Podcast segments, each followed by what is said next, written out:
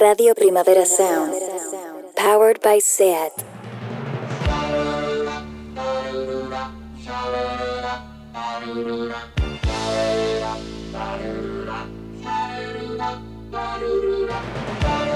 Marea Nocturna.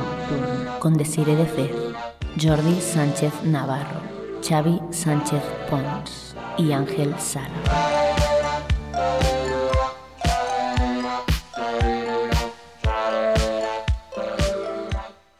Muchas gracias a, a Terror, al festival, por, invitarnos. Es un placer estar en un festival, en un encuentro físico, presencial de, cultura y de cultura cinematográfica. Es, siempre es una, alegría porque tenemos que cuidar mucho eh, al cine cuidarnos muchos unos a otros y cuidar mucho al cine. Es, fundamental que sigamos eh, yendo al cine, a las salas, a las salas de cine, a los teatros, a ver películas en formato grande. Pues el programa, el María Nocturna de, hoy lo vamos a dedicar a, lo que está dedicado el festival, el Cardo Terror, a la serie B.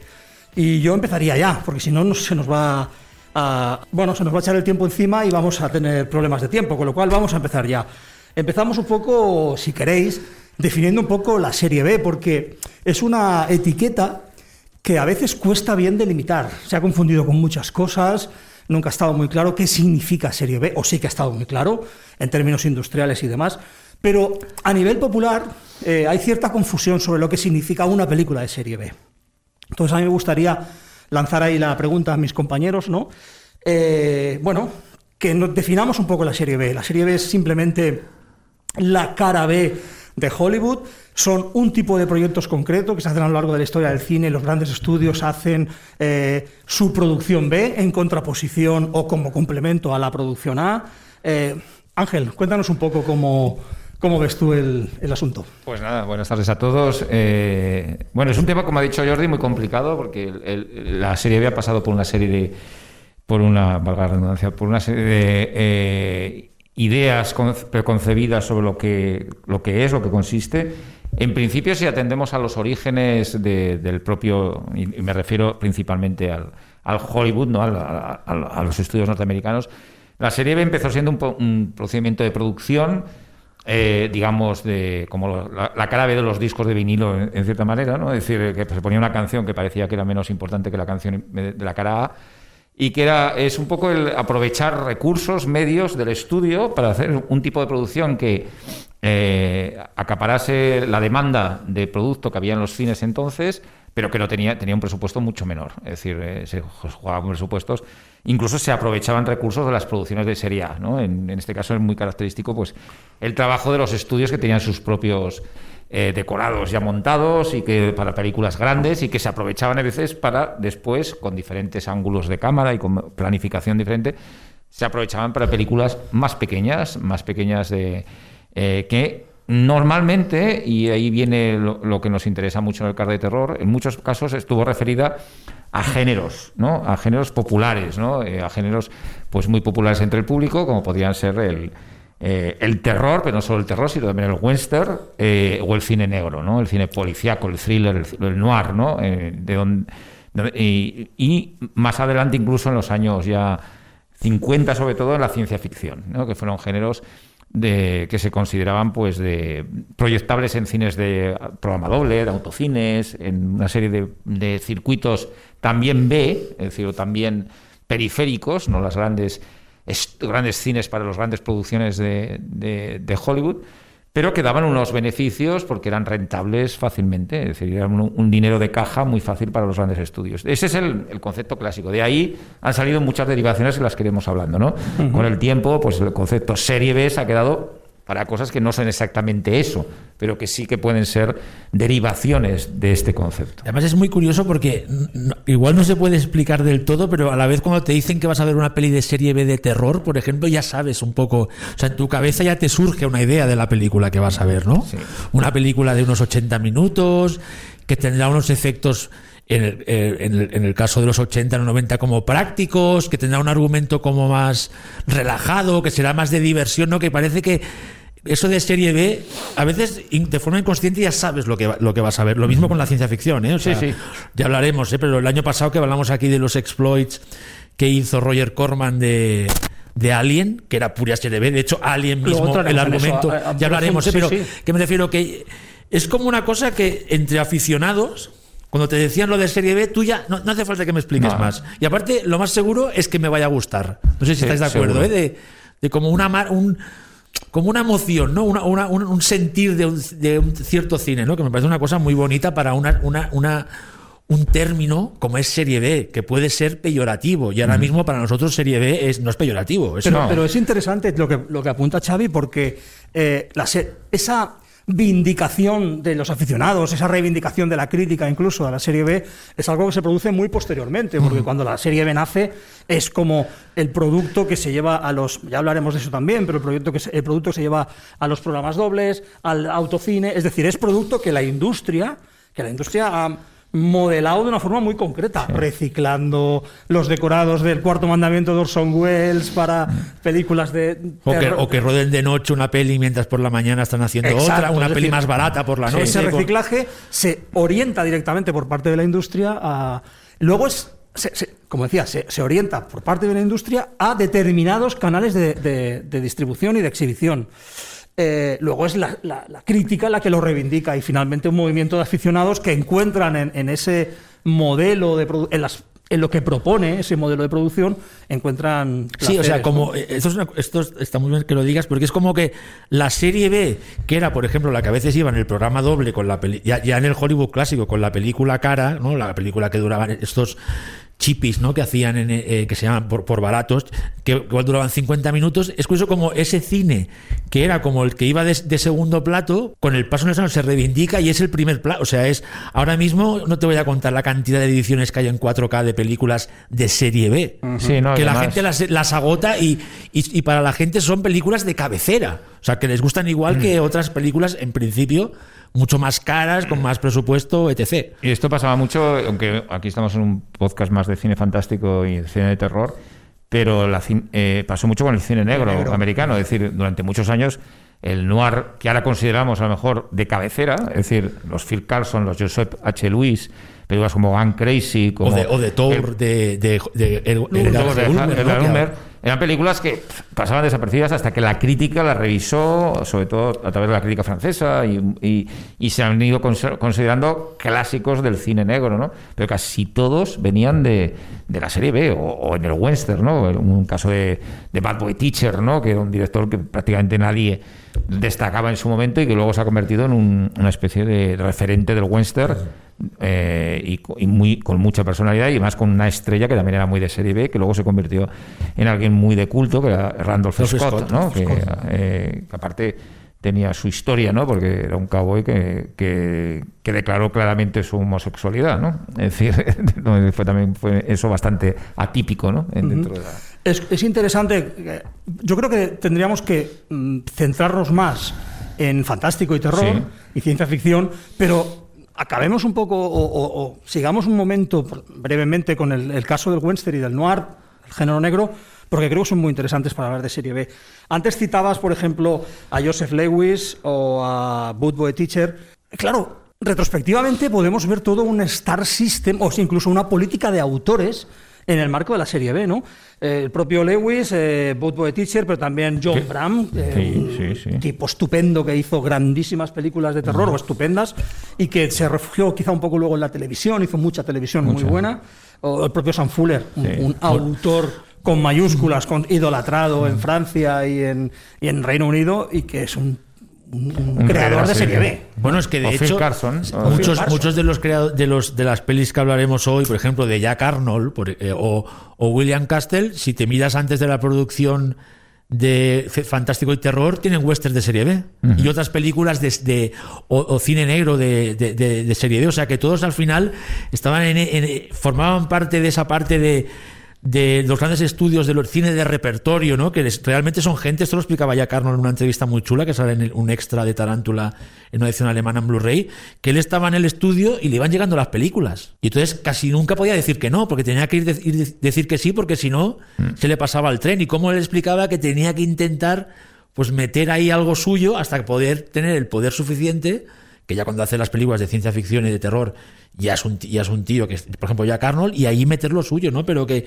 son gente que estaban ahí haciendo pelis eh, en cadena, ¿no? Como si fueran una muy buenas, por cierto, ¿eh? Lo, lo digo, no lo digo. O sea, esto del artesano en el Marea Nocturna, cuando se le llama a un director artesano, es que es muy bueno. Bueno, eh, No, no, no, es que porque artesano parece que es malo siempre. No, estáis, estáis asistiendo aquí en, eh, entre el público a, uno, a un Marea Nocturna especialmente arqueológico. ¿eh? O sea, Esta vez nos hemos puesto más viejunos de lo normal, porque Xavi ya está aquí contando anécdotas de, de, De Jack Arnold. Jack Arnold. de Jack Arnold.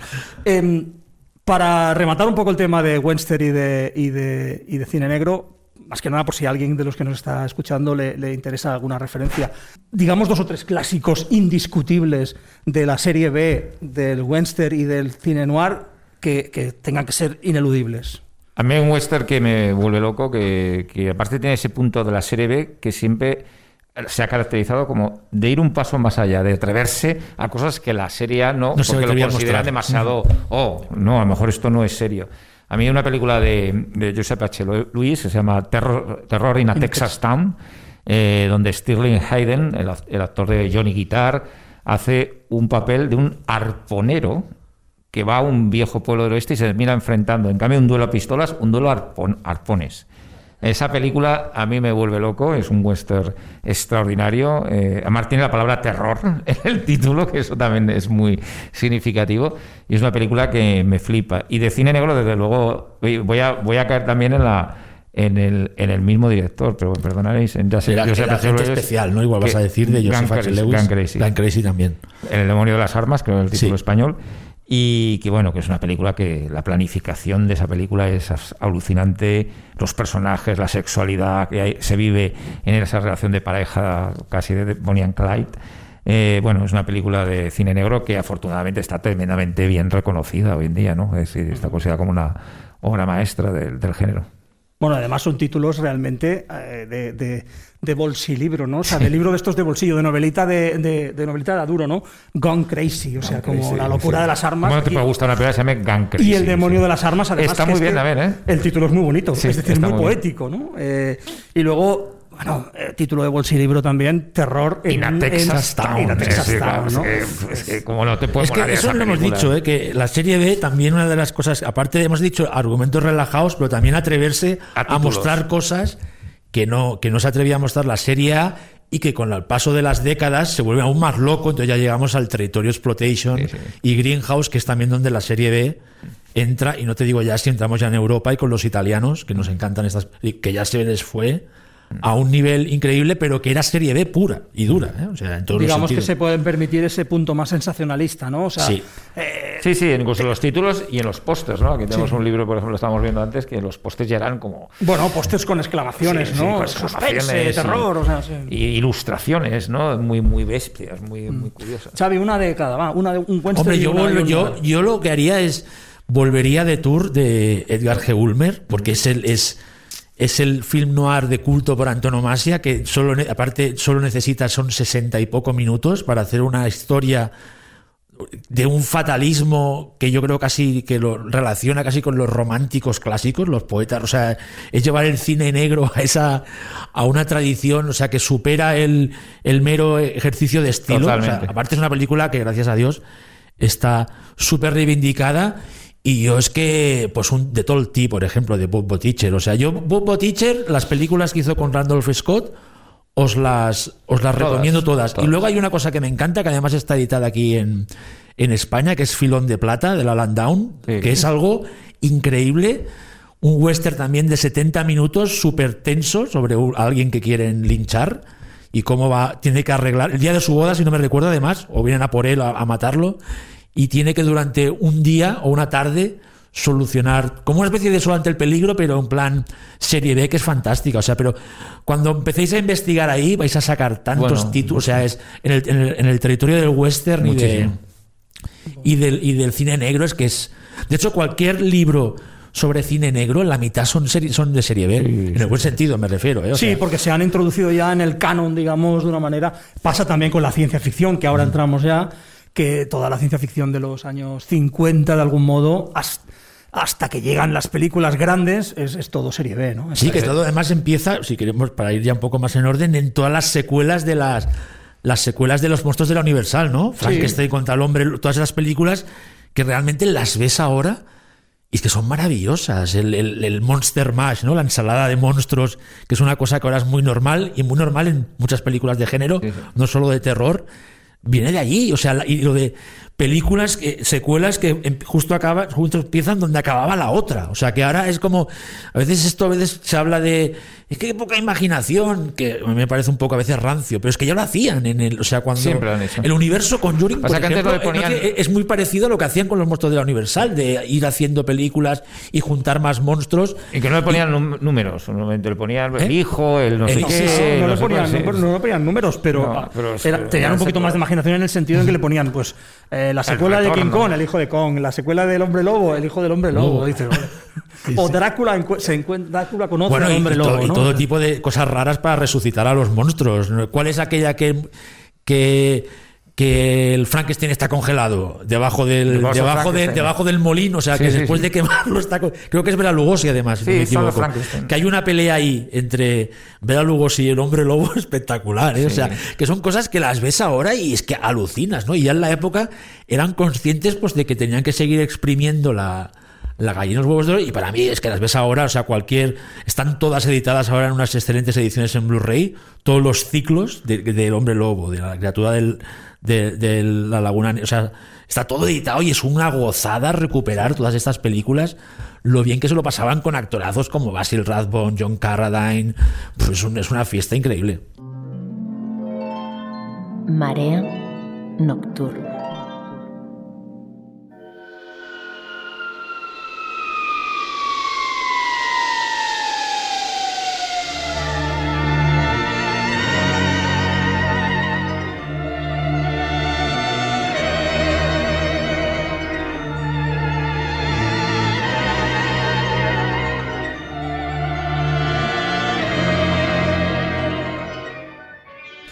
Bueno, pues después de la, de la, Universal, yo creo que. No, el, resumen que ha hecho Xavi, podríamos estar horas eh, hablando de monstruos de la Universal y de, y de las combinaciones que hicieron entre ellos.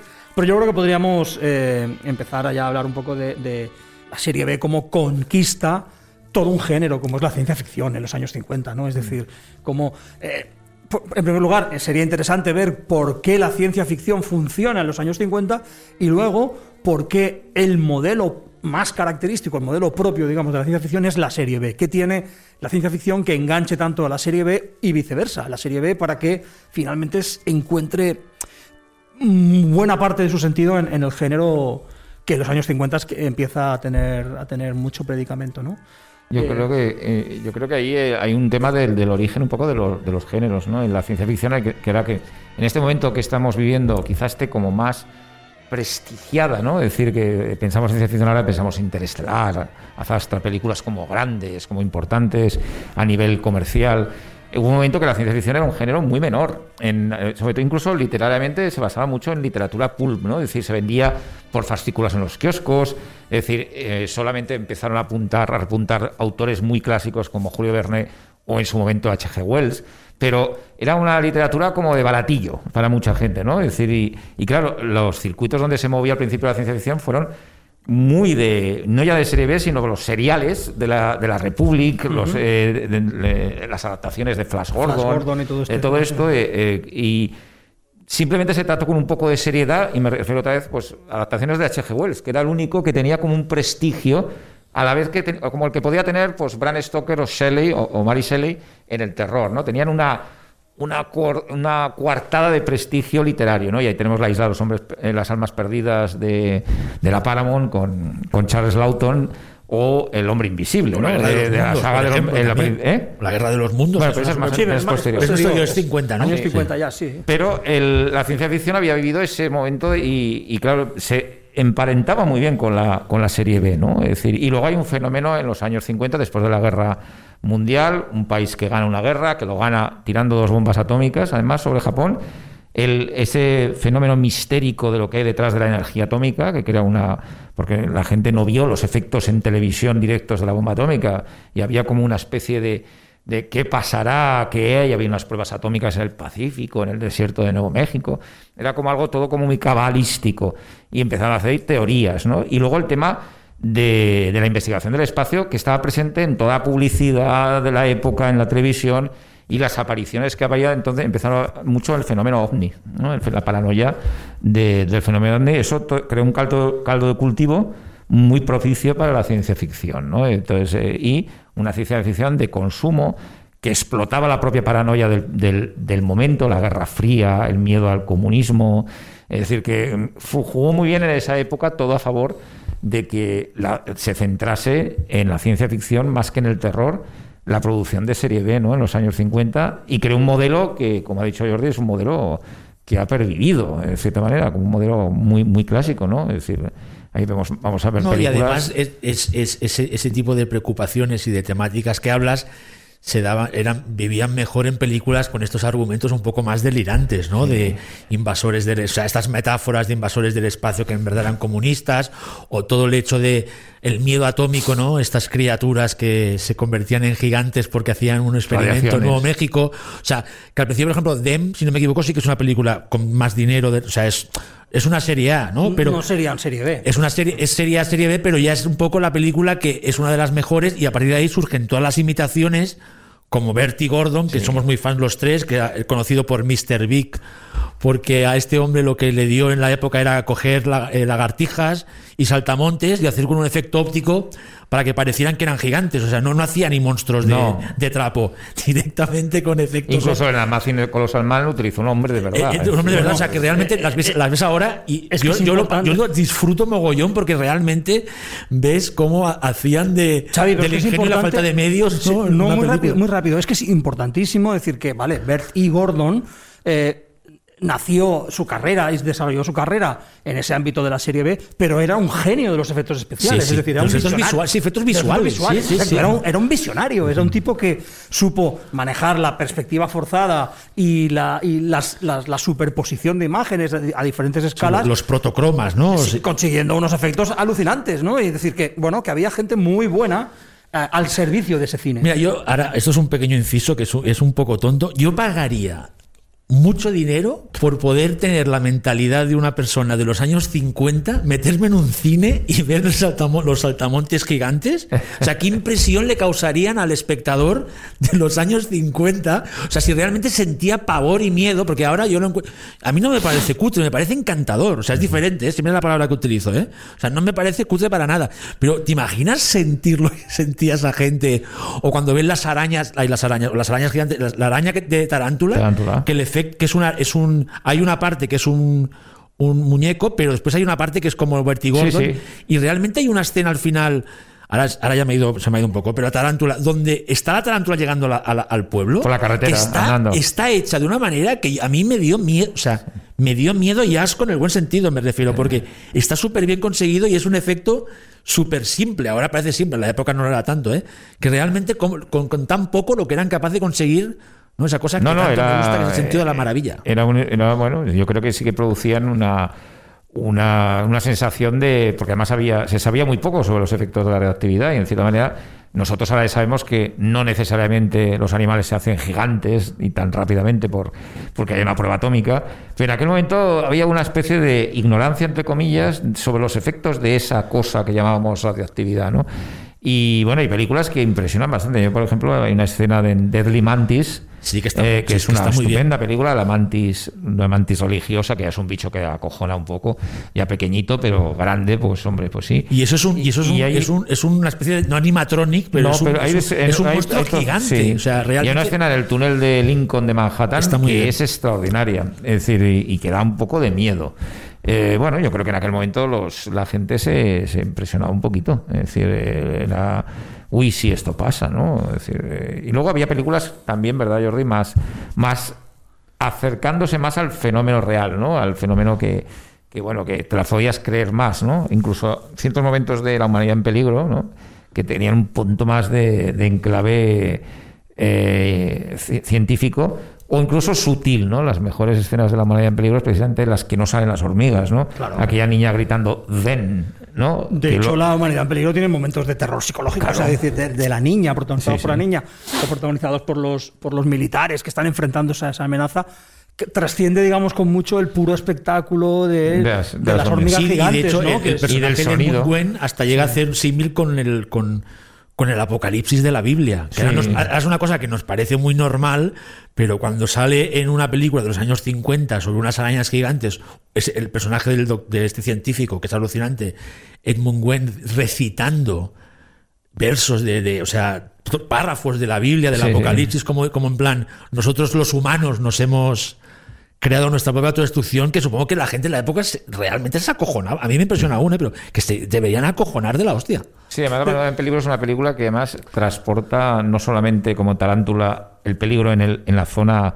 de la América profunda en que todo puede pasar, sino que la lleva a la ciudad, al final, A a Los ciudad como Los sí. Ángeles, ¿no? Que eso a la gente le, le toca más, ¿no? Le, le puede llegar a más público. Y aparte tenía ese, bueno, La Alemania en peligro es un referente para películas como Aliens, es decir, que está sí. prácticamente, incluso lo de la niña, es decir, la, la, la, la Newt de, de Aliens es prácticamente la misma, hace las mismas cosas que eh, incluso el es que toda que la parte en los, Zen- tu- en los túneles es muy evidente. Eso, vamos. sí, sí. O, o hasta del toro, que es una de esas películas que se las habrá quedado grabadas, ¿no? De ese tópico que ahora de tanto de meter a bichos y de todo en un túnel, ¿no? Con poca luz y agua y todo, que es que es, es que es Dem, ¿no? Que está Lo ahí. que, lo que pasa es que eh, La humanidad en peligro, o DEM, no es la película que te viene a la mente cuando piensas en serie B. No. Obviamente. Es, ocurre como con otra obra maestra de los 50, La invasión de los ladrones de cuerpos. De, o da- sí, La invasión de los ladrones de cuerpos, de, de Don Siegel, ¿no? Invasion of Body Snatchers. Que son películas que, so- que, que se estrenan, digamos, en circuito comercial normal, aunque luego enseguida son carne de drive-in también, claro, porque son muy. Y son las películas muy que potentes. inician las imitaciones. Exacto. Entre comillas, exploitation, ¿no? Del modelo que estamos hablando de dos películas muy redondas, fantásticas. Y Bueno, a además, nivel de de lecturas. cuerpos está entre los 10 Ah, clásicos Totalmente, sí, cine sí, de totalmente no. Y aparte son películas que puedes escribir tres libros cada uno. o sea, de, de la- de todos los miedos que tienen ahí Sí, metidos sí. de la- de- para analizar cómo eran los Estados Unidos y el mundo de los 50. Pero después llegan lo que hablamos, la serie de esas propuestas más relajadas, más delirantes, ¿no? La mantis gigante o el Giant Close, aquel, aquel buitre que es, un trash, pero es tremendamente divertida con esa pezuña construida Sí, sí, sí. y ese monstruo y ese buitre es espantoso, que es que da miedo, aunque esté mal hecho, da más miedo aún porque está mal hecho, ¿sabes? Es como más grotesco, ¿no? O después hay cosas fabulosas cuando ya empieza el stop motion a entrar en estas películas, que es Black Scorpion, por ejemplo, el Scorp- que es una película fantástica de escorpiones negros gigantes con efectos de Willis O'Brien, si no recuerdo mal, que es que ves los... los esto es en México, ¿no? Que creo Sí. que hay una, no sé si hay una explosión y los liberan, ¿no? De unos, unos. Es, es- es alucinante el stop motion de, de los de los escorpiones, lo bien hecho que está. O sea, Sí. aún hoy impresiona la calidad técnica de esos efectos visuales, ¿no? Que son alucinantes. Sí, sirven muchas veces cuando las, las, compartes estas películas con, con estudiantes, con alumnos que tenemos y tal. eh, enseguida se nota eh, que, han, que han quedado viejas y la gente te lo dice, ah, están, es que están un poco viejas, están, eh, no acaban de funcionar, est- están superadas, ¿no?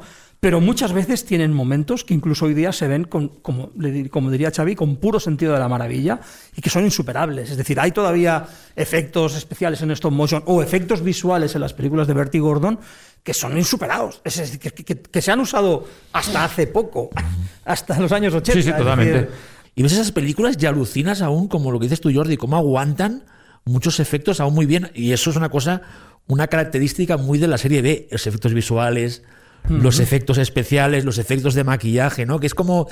Estás, a, a medida que suben las décadas, estás esperando ese efecto más guay, ¿no? Ese, ese monstruo más guay, o ese. O, o a veces al revés, ¿no? Estas películas sobre mujeres con bikini y monstruos de la playa que se inventó Roger Corman, que yo, Horror Party Beach o El monstruo de pedidas blancas, que a mí me encantan todas las películas, me lo paso pipa, ¿no? Que siempre el, el monstruo suele ser un monstruo un poco cutre, pero es mucho más violento que cualquier monstruo de los clásicos de la Universal o de los o de las series o las pelis de serie A de los 50, ¿no?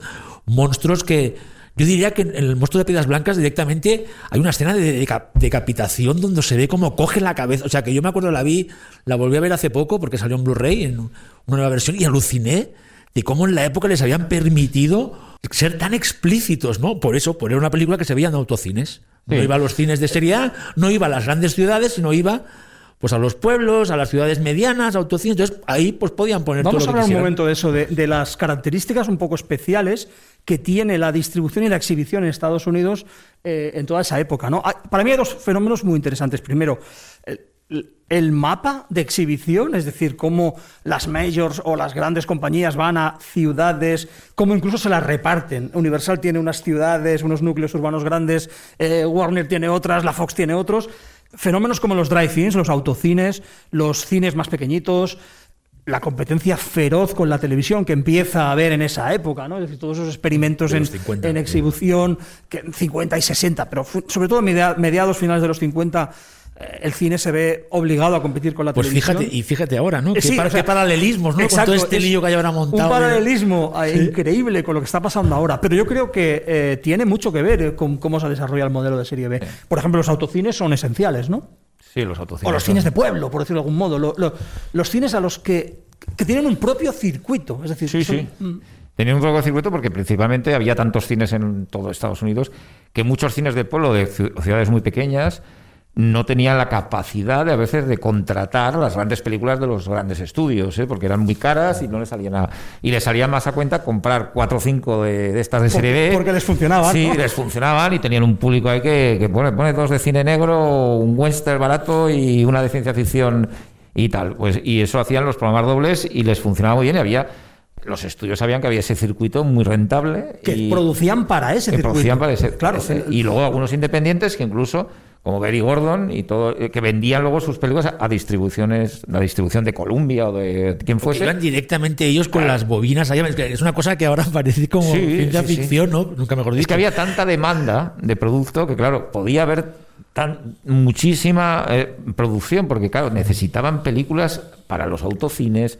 Y además las películas de autocines tenían que ser de una determinada duración, de un determinado estilo. Las películas de los autocines eran películas que tenían que tener eh, en cuenta que la gente se distraía mucho. ¿no? Por motivos que no vamos aquí a especificar. Pero el- entonces, el, en el, eh, claro, tenían como muchos tiempos muertos y tenían los picos puestos ya en, la en el, en el- en el metraje para que hubiera un golpe de, de algo y la gente mirase, ¿no? ¡Ah, el monstruo! ¡Ah, la, la- la muerte! O, o lo- de este, o no sé qué. Pero que muchas veces, pues había, dices, hostia, mucha gente dice, hay mucho diálogo aquí tonto, ¿no? Vale, pero es que estaba hecho idea. Es decir, para que saliesen a comprar eh, o pidiesen la comida y O- tal y tal. Era todo un sistema de. Para que de- se enrollaran las parejas Claro, tranquilamente. Era como no poner los anuncios de la tele. Es decir, que va- vamos Sí, a- sí. aquí va la publicidad. ¿no? Es decir, pues en, en cambio de cortar la película ponían un trozo en que estaban bailando rock and roll. Cha, cha. No, los- los- la gente, que esto sabe mucho. Y, fíjate que ahí, 10 en, en- minutos en- bailando. en- ahora que has sacado el tema de las autocines, Jordi, cómo ahí se juntan todo tipo de, de aproximaciones a, a- a- a las películas de autocine, ¿no? De explotación de serie D, que es directores que aprovechaban directamente para hacer películas realmente malas porque les daba igual absolutamente todo. Directores que decían, como aquí no me van a decir nada, voy a sacar desnudos. Gente pionera, ¿no? Ahora hablaremos de, de Herschel Gordon Lewis, ¿no? El padre del gore. Como diferentes personajes, un William Cast, utilizaron Luego- ese, luego ese- de luego todos esos. ese target para hacer un- un- un- películas que iban de lo peor, de lo peor, a películas realmente Incluso un poco, rompedoras. ¿no? un poco gamberras, es decir, y un principio de algo, ¿verdad?, que es muy importante del, del teenage movie. Es decir, que algo que se generalizó luego en los 80 mucho, porque el público de autocine era teenagers. Entonces, todas las películas de para autocine eran protagonizadas por teenagers. Incluso tenían en el título la palabra teenage. Es decir, I was a teenage werewolf, I was a teenage Frankenstein, Teenage I was a teenage caveman. caveman. Es un decir, troglodita teenage- adolescente. ¿no? Teenage eh, Aliens, o no hay también una. eh, o- es decir, que hacían una referencia a eso, que a ese público, ¿no? Y había mucha tontería de instituto, de universidad, de ligoteo, de bailes, de fiestas, prom, todas estas cosas que, son películas que que luego en los están llenas 80 de- sí, se sí, pusieron muy de moda, ¿no? Pero, pero fijaos cuando ahora se dice mucho que eh, las plataformas están marcando la manera de hacer cine o que tal. Los esquemas de distribución toda la vida han marcado la forma de hacer cine. Es Claro. decir, hay formas de la serie A, del cine de gran presupuesto, que se hacían porque esas películas se iban a estrenar en el Teatro Chino de Los Ángeles y las películas de autocine eran completamente distintas. Es que mira la diferencia que hay en ese mismo periodo entre Planeta Prohibido, La Guerra de los Mundos y películas como eh, Invasion, Invasion of the eh, Southern Men, ¿no? Es que la diferencia es brutal. Exacto. Una es una película o las Metro. otras grandes eh, con personajes que, bueno, una trama bien construida, efectos y las otras son películas hechas para otro público que nos pueden gustar y pueden ser muy interesantes, pero se ven que están hechas para otro tipo de público y con otros objetivos. Edward L. Kahn y todo eso sabían muy bien qué tipo de película están haciendo y Byron Haskin y George Pal pues sabían muy bien eh, el, el producto que tenía que hacer y claro el, el Ultimátum a la Tierra ¿no? que es otra de las grandes de los años 50 que es totalmente diferente a otras ¿no? es decir que no Entonces, digamos que podríamos hablar de un, de un- también de, una, de unos autores en este contexto de la ciencia ficción de los años 50 de serie B, como Edward L. Kahn, ¿no? Por Sí. ejemplo, o mm, hemos comentado a Bertie Gordon. ¿Jack Arnold estaría ahí? O- Sí, sí, ¿no? sí, También, sí, sí, Jack Arnold, porque luego tiene cosas muy de serie B. Es decir, Monster on the Campus es una película con todos los elementos, universidad, en chavales jóvenes, mezcla de cosas, desde nerdentales a celacantos que aparecen por ahí, peces prehistóricos. Bueno, tiene un punto muy de, de serie B. eh, y, y había alguno más, Bruno de, Bruno de Sota, Bruno de Sota, eh, por ejemplo, es decir, directores que ya estaban especializados eh, en ese tipo de cine. Evidentemente, hay algunos como que, que son Billy Gordon y Eduardo L. Campos, posiblemente sean los, los reyes ¿no? de, de- de este tipo de, de cine. Ujú. Y Byron Haskin, George Pal, todo esto es, es- es otra dimensión. Es otra es, dimensión. es otro tema, ¿no? Es O sea, otro tema. Para Aunque otro acabaron tema. haciendo de alguna cosa de serie B, pero es verdad que estaban. Sí, más- pero George Pal, por ejemplo, que es un tipo eh, fascinante por, por de, de dónde viene, ¿no? De hacer sus, Sí. sus maravillosos anuncios en, en animación Los para. ¿no? o los Papetoons, ¿no? Eh, acaba haciendo películas de gran presupuesto como productor, eh, fascinantes de ciencia ficción en Technicolor, maravillosas. Es un personaje interesante, George Pal, ¿eh? Sí, a mí me parece un... Un tipo a tener en cuenta tipo, mucho. vamos, Y aquí en, en los 50, esto de que decía que había directores que eran capaces o, o guionistas que de ir más allá, hay una cosa que una película que me encantaría reivindicar que es serie B pura, que es A Married a Monster from Outer Space. Me gusta mucho Que es una, una mujer, una típica mujer de clase media que está contentísima porque se va a casar. ¿Qué pasa? Que hay una invasión alienígena y a su marido se lo sustituyen por, un, por el mismo, bueno, el mismo físicamente marido, pero es un extraterrestre. Y entonces es todo, o sea, todos los miedos de una mujer, pero no, o sea, que podía tener una mujer de la época de los 50 de que su marido no le, le saliera rana, es llevado al extremo, pero es que me parece una película hasta de una, de una elegancia a la hora de explicar esos, esos, de utilizar la metáfora, y es puro serie B, es Bueno, y, divertidísima, ¿eh? y la metáfora ya más absoluta es Attack of the eh, 50th eh, Woman, Sí, 50th por ejemplo, Woman. sí, sí, sí. Es decir, una, una tía eh, que, una, una que está, des- digamos, eh, celosa y, y- olvidada por su marido y se convierte en, una, en un monstruo de 50 pies de altura, una especie de, de colossal woman. Que, que se que trama una venganza, vamos, ya es una. La, oye, me figuro es una Que luego película que Bertie hoy Gordon sería- hizo, la versión, hizo ¿Eh? la versión masculina. Sí. la Sí, Amazing de- Colossal Colossal Man, Man. que es divertidísima. Pero nos quedamos también. con el remake con Daryl Hannah, ¿no? Darío Hannah, el remake, sí, sí. sí. Bueno, es de, es de Christopher Guest la de película. Christopher ¿eh? Guest, que era un O sea, homenaje que es un muy bonito a, los, al año- a las películas de los años Y 50. con muy buenos efectos, efectos, Sí, sí, ¿eh? sí, sí, sí, falsa perspectiva y demás. Y producida por Debra Hill. Sí, señor. Estás escuchando Marea Nocturna.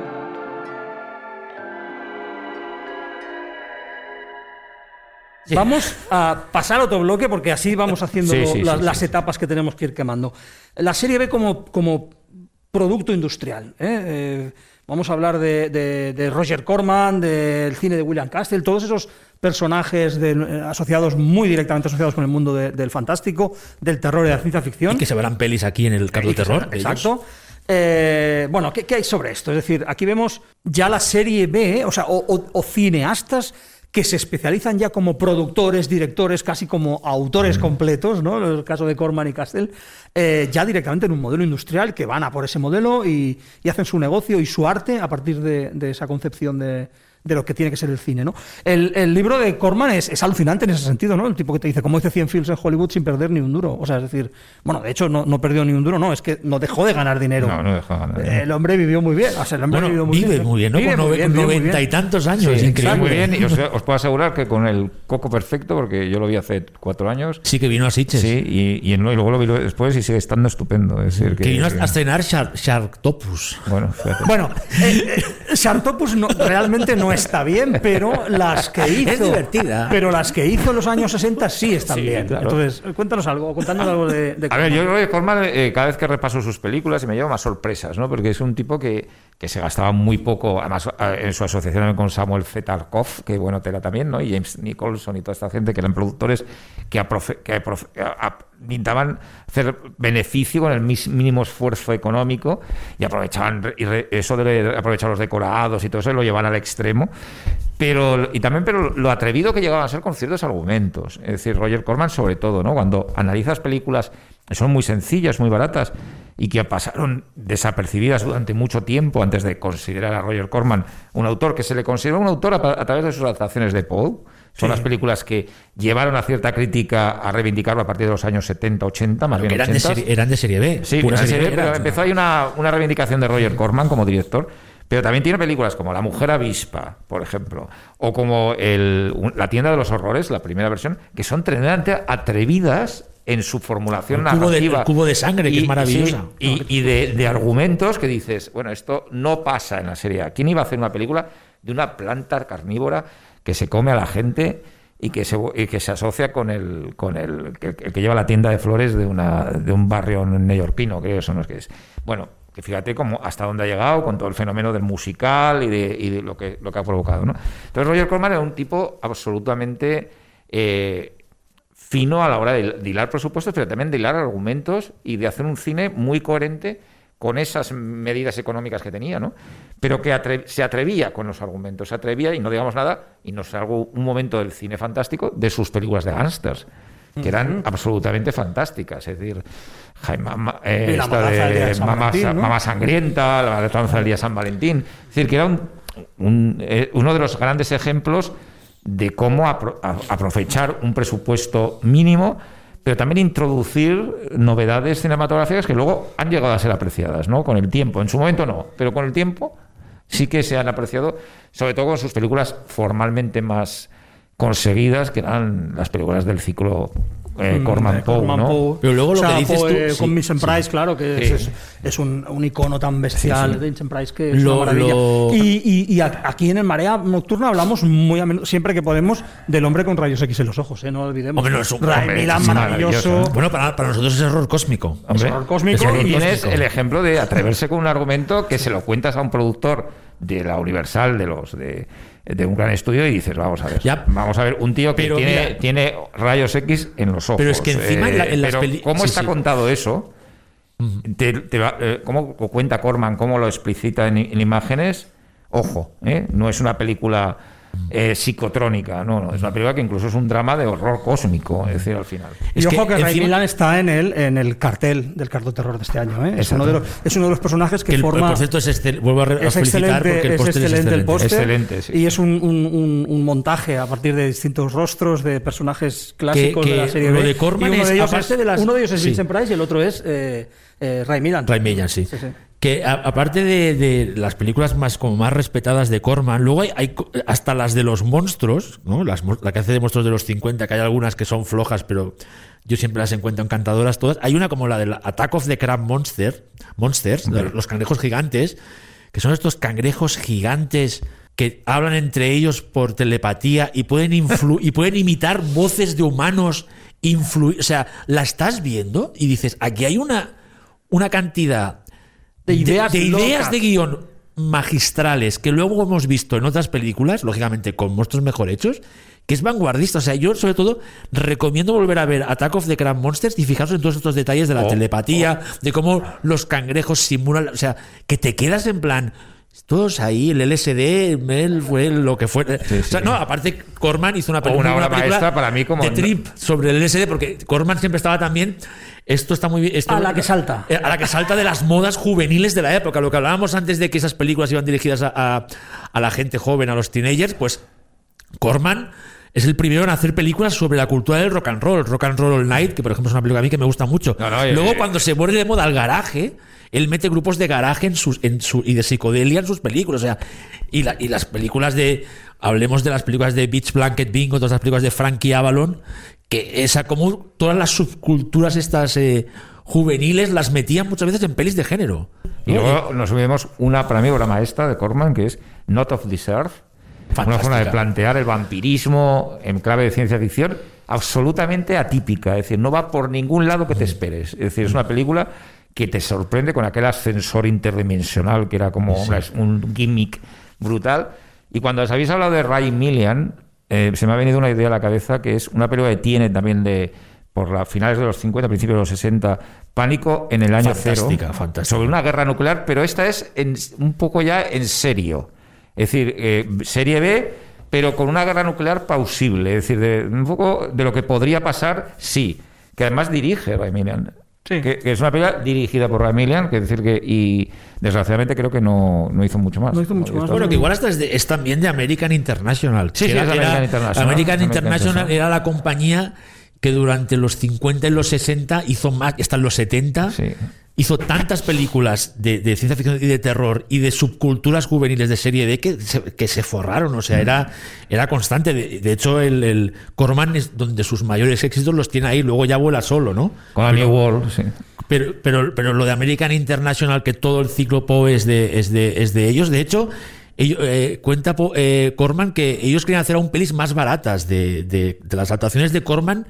American International se las, que- las querían hacer de 60 minutos solo. Y Poe le dijo, y, y Corman les dijo, ¿por qué no gastamos un poquito más solo? Y hacemos una peli de 80 minutos. Es cuando hacen la casa Usher.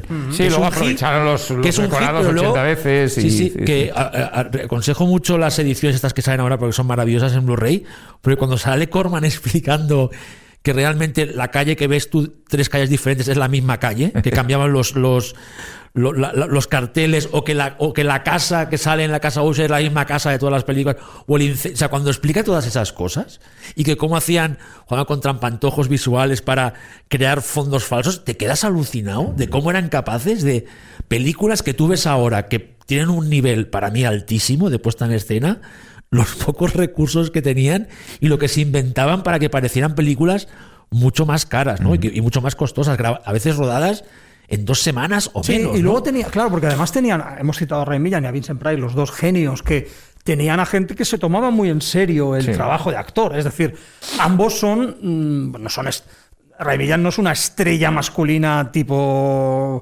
Gary Cooper, pero, pero de unido. Que Bueno, Vincent aquí Price viene y- lo, y- lo bueno que era Sí. como actor. Y Vincent Price igualmente, es un tipo... que vienen del cine clásico. O sea, Ray Millan, Vincent Price, por ejemplo, eran grandes actores Sí. del cine clásico Sí, americano, pero desde los secundarios 40. buenos del cine. Es decir, Vincent Price hizo multitud de cine negro de secundario. Es decir, en Laura, por ejemplo, en, en muchas películas. Y quizá el estrellato lo consiguió gracias a la serie B. Sí. Es decir, O Peter el- Lorre, o el- Basil, pero los ves que se lo pasan pipa. Sí, sí. O, sea, o hasta Basil Rathbone. Bueno, ves que, la- que Peter Lorre también había estado en, en- con Fritz Lang, igual que Ray Millan en, en- en- Y con Hitchcock. Por ejemplo, la comedia de los terrores, que es marav que es marav que están todos, Sí. hasta Boris Karloff, ¿no? En- o en el eh, que estaba en El Cuervo, es que son. Ves a unos actores disfrutando, aunque eran películas muy, muy modestas, ¿no? Yo creo que. Al- Yo, yo tranquilamente no me, no me, no me, me da miedo decir que son algunas de sus mejor, las mejores interpretaciones de su carrera. Sin duda, lo que es el mago de Boris Karloff en El Cuervo. en el cuervo es que a mí me parece y lo influyente no que ha sido el cuervo no que el duelo este famoso de magos lo acabamos viendo en un Star Wars con el, el conde Doku y Yoda que es que es, lo- es Harry lo mismo. Potter. es lo mismo o sea es, es- o sea en plan la, que no hemos hablado aún de la influencia que tuvieron O esas Willow, películas en- en, los- en los- Spielberg joven en Lucas joven en Joe Dante joven en Joe Landis joven en Fran o sea, esas películas son las que vieron esos, la gente que hizo el mejor cine de- de fantástico de los 80, creció viendo estas películas de serie B. Bueno, en Willow tenemos la versión con dos señoras mayores, que es maravilloso. A mí me Sí, encanta sí, esto. sí, ¿no? El, final, el clímax de Willow de- con dos, Dos- brujas magas. dos Magas, sí. Bueno, una es una bruja. una es una bruja muy mala. una bruja y una maga, ¿no? O sea, pero bueno, maravilla. Mm, pasamos a otro, Otro- genio con sí. el que hemos, del que hemos hablado también en el Marea bastante, pero vamos a hacer una, Pero nunca una- es suficiente una pincelada de William Castle. Otro que, otro que tal, ¿no? Ah, Yo creo que en cuestiones de puesta en escena y, y- y de, y de cine, de lenguaje cinematográfico y de hallazgos es mucho más interesante Corman, pero en el ámbito del tema empresarial y de los gimmicks famosos y de los eh, y de cómo manejar el cine como espectáculo de feria son iguales, o sea, son, Hombre. son igualmente valiosos, ¿no? William Castle tiene mucho Bueno, si quizás William mucho- Castle es lo que, lo que, lo que tiene es que aporta ese, ese, ese aspecto de cómo se venden esas películas de serie B, ¿no? Cómo, cómo encuentras el gancho para que la gente vaya en masa a verlas, ¿no? Como, como todas las triquiñuelas que en el fondo son cosas que se han ido repitiendo a lo largo de los años, ¿no? Porque yo que sé que en los 80 en Sitges se pusiera una, una ambulancia cuando daban Reanimator, por ejemplo, eso es puro Puro puro William, eh, William Castle. Y a veces siguen pasando cosas de estas en algunos pases de prensa, en algunos festivales, que hay gimmicks de estos, ¿no? Entonces, hay que recordar que el inventor de esto fue, Will- o sea, el que lo popularizó y lo llevó a unas cotas de maestro absoluto es William Castle con todas las cosas que se inventaba para sus películas. Y yo ¿no? te digo que más, ¿eh? Del, el, el Scary Jump, es decir, el, Sí. susto, eh, como un, un juego en, en la película, yo creo que en House of Hunter Hill, pues sobre todo, las apariciones de aquella vieja y tal, es un, un primitivo eh, ensayo del Scary Jump que luego películas actuales en la, en la escuela James Wan o, o lo estamos viendo tremendamente y cuidado que aún, aún dan el pego ¿eh? porque House of Hunter Hill si te coge así de- de- mm, el, el susto aquel aún funciona y son sustos de barraca de feria en el fondo ¿no? Sí, sí, que a mí me encanta. Cuando elementales están bien son hechos son los mejores. utilizar la, el tren de la bruja trasladarlo al- Bueno, al, cine de terror El, el famoso póster que fue muy polémico del remake de Posesión Infernal que ponía la película más terrorífica de la historia, eso es William Castle. O sea, Sí, sí. porque en el fondo, ¿quién lo dice eso? Os lo estáis inventando. O sea, no- que lo ha dicho un crítico, pero no es. No, o sea, no hay un. Has hecho un. Lo que sé, una demoscopia sobre si es la película más. O sea, pero este. eh, Él No lo has hecho el todo, ¿no? algoritmo. ¿Eh? No has hecho el algoritmo. Eso mismo, ¿no? En plan, no sé. Es que William Castle es que nos encantan. Todas las películas de terror, ¿no? La- Las del Tingler con Vincent Price, que ahí hay hasta body horror y todo. Sí, y luego tenía el punto también, eh, llegó a tener un punto incluso experimental, ¿eh? Porque tiene la la película esa de zombies con Marcel Marceau Shanks, que es absolutamente extraña, ¿no? Que- y luego, claro, no olvidemos que William Castle es el productor de La Semilla del Diablo, ¿eh? Eh, que, Que estuvo a punto que, de dirigir, bueno, que estuvo a punto de dirigirla él, que vete a saber lo que hubiera salido. que se hubiera inventado. ¿sabes? Yo creo que es, eh, es, es lo mejor que hizo, de hecho, es, es no dirigirla a él y buscar a ese a ese polaco, A ese polaco a ese raro que polaco va por raro ahí, que hay por aquí, venga va, que venga a hacer una película, ¿no? Que ha estado en Francia y Sí, que es algo muy de la gente de serie B. Es decir, recordemos que Roger Corman distribuyó a Berman y a Fellini Sí, sí. En, en sus tiempos de, de- Bueno, también y la- de- y- de y la- Bueno, distribuidor. porque y lo es mucho de buscar a estos genios europeos. Lo que está claro es que esta gente tiene un gran gusto Claro, cinematográfico, está claro, es evidente. ¿no? cinéfilos. Y la, decir, y la cantera, claro, es que esto es, ya sé que es conocido por todos, pero claro, Roger Corman es Scorsese, Monte Hellman, Joe Todos, Dante, la vista que tenían para Francis fichar a Ford gente. Coppola, eh, James Cameron. James John Cameron, Sayles. John Sayles, o sea, es que te empiezas a mirar la gente a la que ellos, él le dio la primera oportunidad y es que te quedas lelo, o sea, es Claro. que es y, y, y él, entonces Digamos, él- eran como, como Guardiola. más y o además de que después los dejaba ir, ¿eh? porque claro, los dejaba ir sobre todo porque en muchos casos no les había pagado nada, pero era plan, mira, yo no te voy a pagar, pero que sepas que lo- si lo haces bien te van a fichar, entonces, ¿no? De hecho, si no me equivoco, eh, en el, en el- Les, da- les pagaban visibilidad, como ahora Sí, a los artistas. Sí, sí, era un, era un- era un visionario, Corman. Si no me equivoco, eh, Dan O'Bannon, o sea, en, en Memories, eh, el, documental de Alexander Phillips sobre Alien, que es buenísimo, Dan O'Bannon fue primero a Roger Corman Sí. a, a- a ofrecerle el guion de, de, de Alien. Y Roger Corman le dijo, este guion es tan bueno Que no lo puedo- que no lo puedo hacer yo. O sea, primero, ti- o sea, es tan bueno en plan, me sabe mal hacer, o sea, para que veas que el tío a veces era bueno, decía, yo no te voy a producir esto ahora porque estaría por debajo de lo que tú tienes en mente. Y le dijo, si no consigues que nadie te lo produzca, te lo hago yo. Pero antes vete por Hollywood y mira, oye, Ajá. Corman, gracias. Por ti tenemos un alien de Ridley Scott y de Fox, ¿o no? Oye, y vamos, eh, Xavi, en cinco minutos a hablar uno que yo a mí no me gusta tanto, pero sé que vosotros le tenéis mucho cariño, que es Al Adamson. Sobre todo Xavi. Bueno, pero Alan, Otro de los grandes- Son- y- otro de los grandes Igual es, que- es la C, ¿no? Es la C, ¿no? Sí, es la C. Pues venga, Xavi. en- Bueno, no, en yo tres yo- minutos. No, Adamson. no, yo creo que rápidamente, yo creo que podríamos eh, hablar junto de Al Adamson y, y, y Gersen Gordon Lewis, que yo creo que son muy parecidos, ¿no? Que son, Sí, lo que pasa es que yo creo que eh, Herschel Gordon Lewis vendría en una en una fase, una Esa fase un es- poquito más avanzada, ¿no? Que pero es- están ahí, ahí, ¿eh? Sí, ya, O sea- pero es mucho más subversivo, es más Sí, es más claramente subversivo. subversivo. del modelo que se hace. Es decir, Herschel Gordon Lewis buscando formas de patar y de, y de, y de llevar a los públicos, darle la sensación más fuerte, se inventa el gore, se inventa un nuevo subgénero completamente distinto. Un nuevo gran guiñol. No, o sea, Al Adamson es el, el trilero máximo de- de la- del, del cine de explotación americano, ¿no? En plan, a, a nivel de hacer películas baratísimas, con tramas in- que inexistentes, con actores clásicos de Hollywood, algunos que estaban tan tan mal que no podía ves cómo están mirando a la cámara cuando están cuando están interpretando y que se dedicaba muchas veces a estrenar la misma película con un título diferente y cambiaba una escena solo. Y, las, y iba a- directamente a los cines a los, a los autocines y se las colaba a los a los dueños de autocines para y ahora es Y es- ahora tienen tratamiento en, hacha- en alta definición, Ojo, en Blu-ray de no, lujo. No, no, no, es la, o sea, la caja retrospectiva más grande que hay editada ahora mismo en el mundo, o sea, que cuenta con más películas, es la de Al Adamson. No la de Berman, no No, la de Berman de por ahí, ¿no? Al Adamson tiene más. O sea, esto, esto, o sea, ojo, ¿eh? Esto O sea, que quede claro Para que veáis que el cine de serie B sigue imponiéndose al de serie A. Sí. Que es lo que me gusta a mí. Y a ti también, y a ti. Bueno, bueno sí, ¿no? Sí.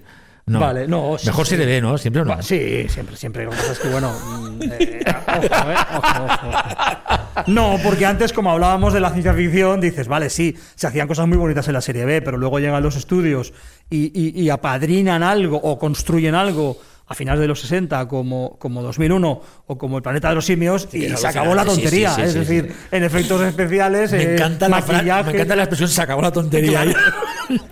Es decir, no, no. Tienes razón, tienes que la ciencia ficción de serie B nos gusta mucho, pero que cuando es de serie A Sí. es muy y, es- fuerte. y es- y está muy bien hecha, sí, es imbatible.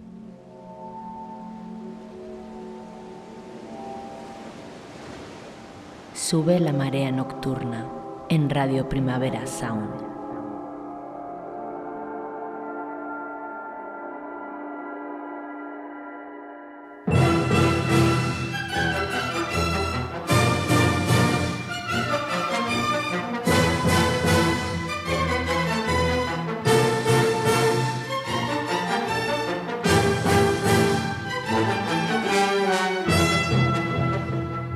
Hay, hay un punto que nos hemos dejado un poco, quizá, que es el de ah, la asociación curiosa que tuvieron en los 60 también, cin- 50 y 60, eh, un estudio grande que es la Columbia, con un productor de serie B como es Charles Schneer y un genio de los efectos especiales, que era Harryhausen, Ah, ¿no? sí. que hizo una serie de películas que eran, no dejaban de ser de serie B, donde le dejaron im- experimentar muchísimo con los efectos de stop motion y creó bueno eh, joyas puras de la serie B como La Tierra contra los Patillos Volantes, una película que eh, escenifica prácticamente iconográficamente el fenómeno ovni, porque esos ovnis son los que la Los gente que tenía en la quedado, cabeza como los ovnis, Sí, ¿no? sí. Y, eh, y luego las películas de monstruitos, ¿no? De El Valle de Wangi, por ejemplo, que llegaba a mezclar algo muy de la serie B, el western y los monstruos antidiluvianos, ¿no? Los, los dinosaurios, los monstruos jurásicos. En, bueno, que eran una. que- y que hacen, bueno, a nosotros no- nos entusiasman no solo por los efectos especiales, sino por las divertidas. Hombre, hasta el punto que haremos algún día un especial sobre eso. Hombre, sobre desde luego, Harry un House. especial. Sobre Harryhausen Bueno, hay el que año hacer que un viene podrían dedicarle el festival a Ray Harryhausen. ¿no? pues, Es eh, un, ciclo. Bueno, de hecho, que Ray Harryhausen, uno de Bueno, los es pocos. uno de los- centenario y, y- y este año se- lo que pasa es que se vio truncado por, por, la, por la pandemia, pero había una mega exposición. Mega exposición en Pero la- la llegaron a abrir o no? Sí, sí, sí, Vale. sí, está, está, está. No, que digo que Vale. Harryhausen es eh, el único, ¿no? diríamos, mago de los efectos visuales que son más conocidas las películas. O sea, las Bueno, peli- es que las a veces el director. suyas. Sí, sí, pero a veces el director. Nosotros, eh, como somos muy frikis, casi todos los directores lo, lo sabemos, pero realmente da igual. Da igual. O sea, el director era Ray Harryhausen. O sea, aunque no sí, fuera. porque el proyecto era eh, suyo y entonces él contrataba a un director que rodaba a los actores. Sí. Nathan Y que- Juran, gente. Sí, Nathan Juran y demás, que, que rodaba a los actores o dirigía a los actores para que cuadraran con la, la- con la con las escenas de Harryhausen, pero eh, obviamente las escenas de los esqueletos o las escenas de las criaturas de Harryhausen son la piedra angular de las películas y están dirigidas por él, claro. Sí. Es ¿A dónde vamos ahora, Jordi? ¿Por dónde vamos? Bueno, yo creo que iríamos también eh, ya a finales de los 60, todos los 70, en un panorama realmente loco. eh, las películas de dra- eh, los- las películas de moteros, todas las películas con rock and roll y motos y coches que y también camiones. está, que está Corman también metido con los Hay ángeles. muchas, y la y también American Al Adamson, o sea, International, Al Adamson. Y, y de hecho, hasta Gordon Lewis Sí. tiene esta película de, de moteras, que ahora, ahora se me va porque tengo una edad. Sí, Devils on Wheels. Sí, Devils on Wheels, que hay- tiene una escena de decapitación que es una de las cosas más locas que eh, he visto en mi vida y que le diría a la gente que se la mirara con, la, con, el, con, el, con teniendo en mente el, accidente de coche de, de Death Proof. Porque hay ahí unas cosas de Es montaje. que todo está en The Que seguro, que desde luego Death Proof tiene ADN de Gordon Lewis. Bueno, sí, sí, o sea, aquí vemos como un montón de autores que hemos hablado a lo largo de este podcast hacen el mismo tipo de películas según la moda imperante en esa época. Es una cosa que va mucho con la serie B. En plan, cómo Bueno, incluso se llevan las de moteros eh, infernales, eh, nazis, fachas, pues lo hacemos. O sea, en plan, da igual. ¿no? Satan una película que me encanta que mezcla todo eso, que es eh, de los 70, eh, desde la serie B más, eh, mm, más clara, que mezcla satanismo, persecuciones en coches, moteros, todo, que es eh, Rise, Rise with, the Devil, sí, sí. car- carrera Rise- con el diablo, con Peter Fonda, una estrella Y Warren. Oates. Warren Oates. Warren Oates, eh, una estrella de todo lo que haga, eh, y que es una película extraordinaria, ¿no? De esas que, que, que es pura serie B de los 70, ¿no? Es decir, de película con ingenio, con diversión, eh, que da miedo, pero que te lo, te lo pasas bien, bueno, tiene todos los elementos. eh, para ser una película de, de eso, de programa doble, de lo que se llama también Greenhouse, ¿no? Vamos con un, un- un bloque ya para acercarnos al, al presente, eh, con la última serie B. los- ya el, final de la serie B, tal y como lo entendemos, tal y como lo hemos entendido en, eh, en- en el podcast de hoy, los efectos colaterales, todo ese, ese fenómeno de ese cine periférico, las Midnight Movies, eh, el cine underground, el cine independiente, las relaciones y las diferencias con la, con la serie B clásica. Haciéndonos un poco, Sí. un poco de mapa. Yo creo que en, a finales de los 60 princip- y durante todos los 70 se producen una serie de transformaciones en el cine norteamericano, en especial, que son fundamentales. Una de ellas es la aparición de un cine periférico, eh, que bueno, que, que va creando la película ejemplar en esto la Noche de los Muertos Vivientes, posiblemente, que se va creando por circuitos muy, incluso creando algo que fue los circuitos de medianoche, ¿no? las, cines, las- las sesiones golfas, que se nutrieron también de mucha importación, es decir, de películas de fuera, y que crean como otra forma de ver el cine, que es diferente a los autocines y diferente a los drive-ins, una forma mucho más quizá intelectual incluso, es decir, culta, y de ahí que cierta la adopción de películas de muy bajo presupuesto como La Noche de los Muertos Vivientes por una cierta intelectualidad o, progresía de los 70, ¿no? Eh, George Romero, todos estos autores que ya calan. Luego hay un, un fenómeno eh, muy interesante desde arriba, es decir, cómo poco a poco, a partir del año 75 precisamente, y, sobre todo por un- una o dos películas, Hollywood va haciendo grandes los, los, los modelos de la serie B. Es decir, que se va, va fagocitando los modelos de la serie B. Es decir, las Monsters Movies, por ejemplo, que habían sido algo muy de serie B, las hacen grandes y lo hacen sobre todo con una película eh, absolutamente defini- definitiva en la historia del cine americano, que es Tiburón. No solo por lo buena que es, sino porque es comercialmente como modelo de, de industria un cambio brutal en el cine americano de los 70. Es decir, del cine un poco depresivo, de cine social, de, de- de un cine oscuro que se llevaba en los 70, se pasa a un cine que da miedo y que puede asustar mucho, pero de diversión y con modelos de serie B. ¿no? Y de ahí, eh, como Roger Corman dijo, nos han comprado, copiado, nos, han, nos han nos han- copiado. nos han chafado el negocio. Sí, ¿no? Era muy consciente que cuando vio Tiburón dije, esto se va a acabar. Que en el fondo, cuando él hace Piraña en los 80, eh, es Roger. Corman, en el fondo, eh, que se supone que es una exploitation de tiburón, no, no, no, en el fondo Roger Corman estaba recogido, o sea, un Sí. poco en plan, oye, dejarme a mí ahora que hagan Pero de fue tiburón. una venganza ¿sabes? porque la enfrentó a Tiburón 2. Entonces fue una venganza contra Universal. que yo de Dante, y además se la vendió a United Artists, que era, eh, ya tengo- y la vendió como a lo grande y le hizo la competencia muy bien a Tiburón 2, ¿no? En la, en la taquilla. Entonces, esos conceptos lo cambian todo, ¿no? Es decir, eh, yo creo que ahí, a partir de ese momento la serie B es más una idea que realmente algo que está funcionando, ¿no?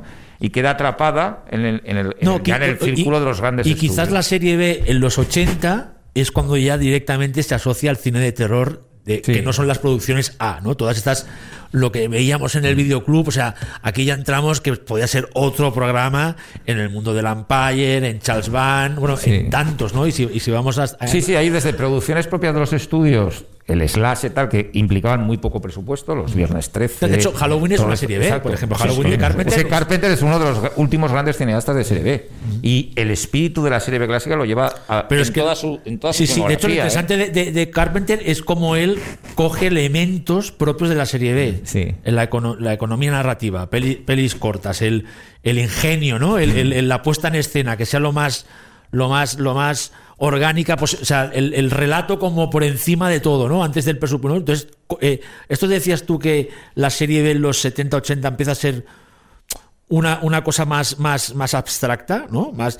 Carpenter ya lo lleva a la misma narrativa, ¿no? Entonces es como un tío Sí. que es un tío buenísimo que, que va, va, va más allá de la serie B, pero que en el fondo los recursos que utiliza desde hacer él mismo la música era como si fuera una- un director de serie B, ¿no? Pero entonces digamos que las- ella es una serie B autoconsciente, digamos, o, o que con un punto meta incluso, ¿no? Sí. Es decir, que Carpenter ya trabaja Sí. los modelos narrativos de la serie B, pero desde un postulado más, Sí, sí, y más aparte, autoral y más allá de tiempo- su, de fanatismo por, más, más allá de su fanatismo por Howard Hawks o compañía, cuando, cuando escuchas las, las entrevistas, las películas que él comenta son las películas de serie B americanas de ciencia ficción. Sí, sí. O sea, de hecho, él es fan y él te dice, esta cosa la copié de tal película. O sea, él creció viendo esas películas. Lo que pasa que él, como es un narrador de estos pura sangre, que solo hay uno, que solo habrá un George Carpenter en la vida, lo transforma en otra cosa, lo lleva a su terreno. O sea, como él utiliza esos recursos para hacer su. para desarrollar su idea de cine, ¿no? Pero que esto yo creo que es muy, muy importante como un director coge esto y lo lleva para otro lado absolutamente, pero a la vez es tan puramente serie B, ¿no? En todos los sentidos. Sí, Fíjate que en los 70 eh, yo creo que pasa, lo de Carpenter es un ejemplo muy... eh, la serie B queda fagocitada por los estudios, que incluso desarrollarán sus propias películas de línea B otra vez, como pasaba al principio, curiosamente, ¿no? Y se ha- hay una reacción eh, de, de- de lo que todo no es el gran po- poder de Hollywood, creando lo que a la larga se llamará el cine independiente, que es otra cosa. Es decir, películas están al margen de los grandes estudios, que en ocasiones las distribuyen, mm, terminan siendo distribuidas por grandes estudios a nivel de distribución, pero surge ya otra cosa, que es el cine independiente, ¿no? Eh, que se alimenta muchas veces de, de narrativas de la serie B y otras veces en otras cosas, ¿no? De coge ese mucho, introduce también a nivel nacional eh, to- muchos elementos del cine periférico que hablábamos de los 70, esa narrativa un poco extraña, un poco más eh, eh, no tan tan clásica de desenlace nudo, eh, planteamiento nudo desenlace, ¿no? que tienen ciertas películas de, de los años 70 periféricas, sobre todo en el género. Bueno, todo eso eh, crea un nuevo espacio, ¿no? Y luego la serie B, de, bueno, o lo que, hay mucho lo que ha dicho Jordi también, que se hace eh, meta, ¿no? Hay grandes homenajes a cómo era la serie B de los 50, etcétera, y ahí pues tendríamos películas como Night of the Creeps, of o the Eso no, o, o los critters mismo. Sí, los- por ejemplo, sí, a mí me dices, películas de serie B de los 80. Las dos, las, las, la 1 y la 2, Critters, por ejemplo, es como te diría, por las películas de Fred Decker, Monster Squad es una película un poco más cara, pero Night of the Creeps está claro que es, es serie B en estado. Y, en- y aparte, toda la película es un homenaje. Todo un. Porque son inventados todos los directores, el nombre del instituto, o sea, es constante, ¿no? Lo- Homenajes los guiños. de- de Night of the Creeps, que recordemos que se llamaba El terror llama a su, En su puerta. puerta, fantástico. A tu puerta, ¿no? Y luego películas Eh, que la, incluso- que es- la ponen pasa- la ponen en cargo es de un- terror. sí. una, una recuperación in- O- totalmente necesaria. Y luego, por ejemplo, en películas que hemos hablado estos días preparando el programa, como Tarántula de Buzcardos, que lo que hace es hacer también un poco estudio meta de la ciencia ficción de los 50, llevar Sí. el espacio del desierto, Arizona, de las ciudades desérticas, que pasa algo, pero a un territorio más del terror. Es decir, no tanto de la ciencia ficción, sino las arañas ya no son gigantes, sino son arañas normales que puede dar más miedo porque es más Da mucho creíble. asco y mucho miedo igualmente. Claro, entonces, Bueno, pero, es un pero poco en el lo- fondo sí, sí. Tarántula es una película de los años 50, Sí, sí. pero con el espíritu Lo que ya hace Vertigo Gordon diferente. con el alimento de los dioses, que, son- que, que fue un, un hitazo de. Tú, Eh, tú me bueno. explicabas, Ángel, que arrasó en taquilla a nivel mundial, en España especialmente, y lo que hace Vertigo Gordon ya muy mayor, que de hecho sigue vivo. O sea, el tío. Sigue vivo. 90 y de hecho hizo una Sigue película vivo. hace dos o tres días, vivo. hace dos o tres años, no, tres días no, cuidado. Hizo una película, o sea, que el tío sigue en activo, el alimento de los dioses hace lo mismo, pero tiene ese rollo más. Eh, ¿cómo, cómo te diría? Más, más decadente en el buen sentido. O sea, todo es más cut, da más asco todo. Esas, Bueno, es una película- esas avispas gigantes. Y que sigue utilizando los efectos que utilizaba en los años sí, sí. 50. Pero es que da es una película que da mucha grima en el buen sentido, ¿eh? Me refiero, da Hombre, porque grima, son ratas gigantes, claro, De que es una. es- yo, yo recomiendo mucho recuperar el alimento de los dioses porque es algo, es, un- es algo increíble, ¿no? De hecho, un poco el canto del cisne de Bertie Gordon eh, Sí, como, sí, mis- sí, sí. como y- Mr. Big. Sí, y antes de ir cerrando con, con, digamos, acercándonos ya a los 80, 90, ya a finales del siglo, y hay un fenómeno que a veces se confunde con, con la serie B, con el cine independiente, con el cine underground y tal, que es el de las Midnight Movies, que no tiene nada que ver en principio. Es decir, que las Midnight Movies, que a veces se mezcla todo, no deja de ser una especie de fenómeno cultural que se produce, este sí, en zonas urbanas, en cines de Nueva York, de la, San Francisco. Exacto, y San Francisco, ¿no? Que te mezclan igual Freaks de, Tro- de Top Browning, es una recuperación de Freaks como eh, Cabeza topo. Borradora, como el Ya. topo de Pero Jordi, ¿no? es otro mundo. Pero es ¿eh? que aún podemos ir más allá. O sea, uno de los homenajes más grandes a la serie B es Rocky Horror Picture Show. Desde la, desde la canción inicial, que es Science Fiction Double Future, que está lleno de guiños a o sea, Tarántula, Planeta. O sea, que. Y es una peli, es una Midnight Movie y es un musical. Y es Sí, un sí, musical libre pensador, hedonista, eh, trans, transgener, o sea, es una, una- locura, ¿no? Pero es una Midnight Movie. Es una serie, es entraría dentro, lo que dices, entraría dentro de la serie B. ¿O no? ¿O es una película conceptual casi, como dices meta? de, ¿no? Rocky, Que- de Rocky Horror yo creo que es, una, es un ovni dentro de la producción de Fox, es decir, una cosa que le colaron a Fox que no sabía qué pues hacer con ese ella. es uno de los golazos más míticos Sí. de la historia del No, cine. hubo dos, ¿eh? En esa época, esa y El Fantasma del Paraíso. Es decir, son los dos goles que le marcaron a Fox. Pero en cualquier caso no, no son serie B. Es No. decir, Eso- no, es por otro eso- esquema. Igual que, desde luego, el topo de Jodorowsky no es serie B, es cine Importado. periférico, Periférico, sí. totalmente.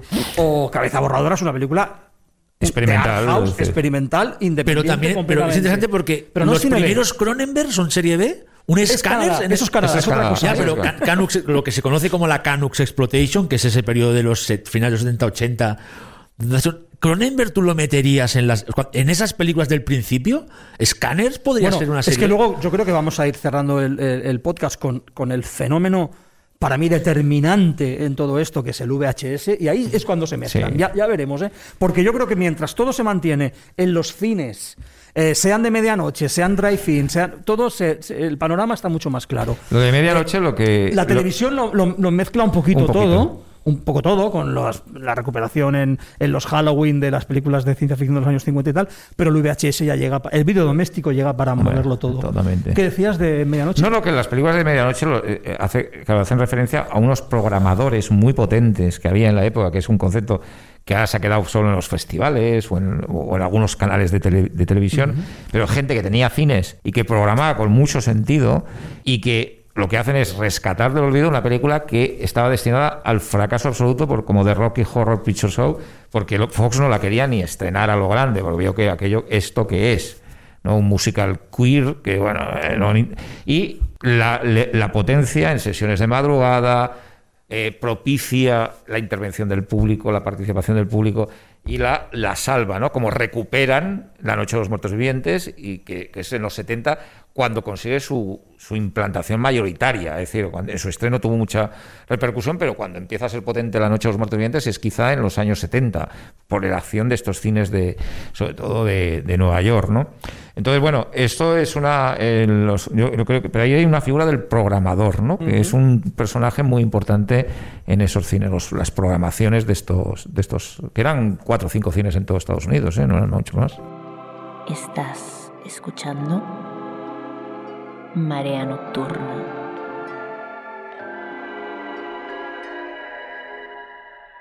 Y vamos ya cerrando con, con esa ese último capítulo que yo creo que sería interesante, el, el comentar lo que yo, que no sé si estáis de acuerdo o no, pero que realmente como llega el VHS y el consumo doméstico en casa para, para removerlo todo, ¿no? Porque el VHS de repente hace aflorar clásicos de la serie B, los mezcla con clásicos de las majors.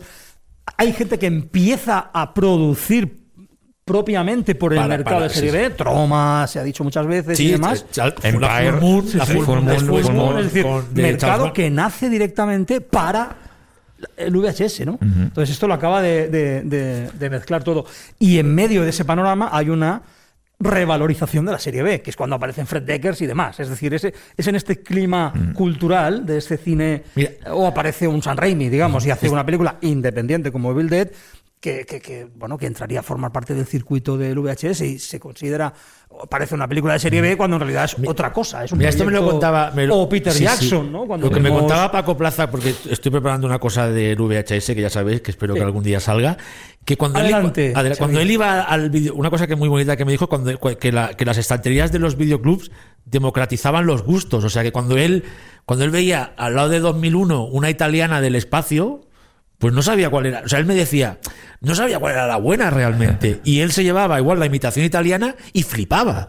No, no, no había, no había ese mirar por encima del hombro, ¿no? No había ese rollo snobismo, ¿no? Y es una cosa muy bonita que la gente que hemos vivido la época de los videoclubs, mucha, y que éramos muy jóvenes en esa época, no, era- no, no, no sabíamos diferenciar entre el original o la copia, o entre la mejor y peor, ¿no? Sí, Creo que es una cosa que ahora que eso ay- ayudó a muchos directores. Por eso ahora mismo hay tantas películas de serie A que beben tanto de la serie B, porque son gente que, que, na- que ya nació con esa. que lo llevan en las. O sea, Paco Plaza, lleva, o sea, por un ejemplo, lleva en la sangre tanto la, la- la imitación italiana como la peli buena, o sea, y, lo- y no- y no hace diferencias, ¿sabes? Entonces, cuando hace cine. Él me decía que eso se le ha impregnado también en su manera de, de hacer películas, que no tiene manías de combinar ¿no? Sí, además, eh, cómo vendían las películas en los, en los videoclubs, ¿no? Jugaban un poco a lo que hacía la serie B con los pósters, ¿no? Es decir, las carátulas, ¿no? Que es algo que tú estás trabajando ahora. Es decir, el- el- la carátula de, de- de una película de Antonio Margheriti, eh, Exploitation de Indiana Jones, te atraía más que otra Que de, la- que igual que la de Indiana Jones propia, sí, sí, Es sí, decir, eh, eran carátulas preciosas eh, que, bueno, que, que te, te llevan a coger la película de una manera in- increíble. Que quizás esa producción italiana y también las películas de la Full Moon de los, de los 90 son, y, y 80 son las última, la última gran era dorada de la serie B pura. Que era los italianos de los 80 a 90 y pocos y, la- y la Full Moon del 89 al 90 y pocos. Que es cuando realmente la serie B como género puro está ahí aún de, hasta a nivel de estándares de producción, de presupuesto. A partir de los 90, mediados, cuando ya nace, ya nace el super blockbuster, que directamente, como dice Ángel, ya se inicia en los 80, fagocita, ¿no? La- la- las- los argumentos, los personajes, los tipos de la serie B ya, la serie B por sí ahora mismo es difícil, ¿no? De- No, sí, es- no- se ve, por ejemplo, dos de las películas que pasan aquí, que son Península y Psicogoreman, tienen un montón de serie B. Pero- Pero son pero totalmente son diferentes. meta. una es una superproducción coreana y la otra es una producción pequeña americana, pero el espíritu de las películas es películas de, ser- de- de serie B, ¿eh? por cómo mezclan eh, argumentos, por la locura de algunas situaciones, por personajes de estos de cómic, ¿no? O sea, es que ahora mismo no de- igual no existe ya la serie B como tan pura, pero ya está ya como hibridada, ¿no? En todas estas. Bueno, no existe, pero sigue viva, sigue viva entre nosotros. Sigue viva totalmente. sí, eh, porque la serie B nunca. es un sentimiento. La serie de su sentimiento. No lo pienses, siéntelo. Exacto. Viva. viva, viva la serie B, viva los carteles chulos, los pósters, sí, vivan los monstruos eh, y viva Cardo Terror, ¿no? Viva el Cardo Claro que Terror. sí. Sobre y- todo Cardo Terror, que Y a toda la gente que ha venido hoy Muchas a vernos gracias. y eh, respetando las medidas de, de, de seguridad. seguridad, porque la cultura Cuídense es segura. mucho. cuídense mucho y, vayan al cine, a Gracias. festivales.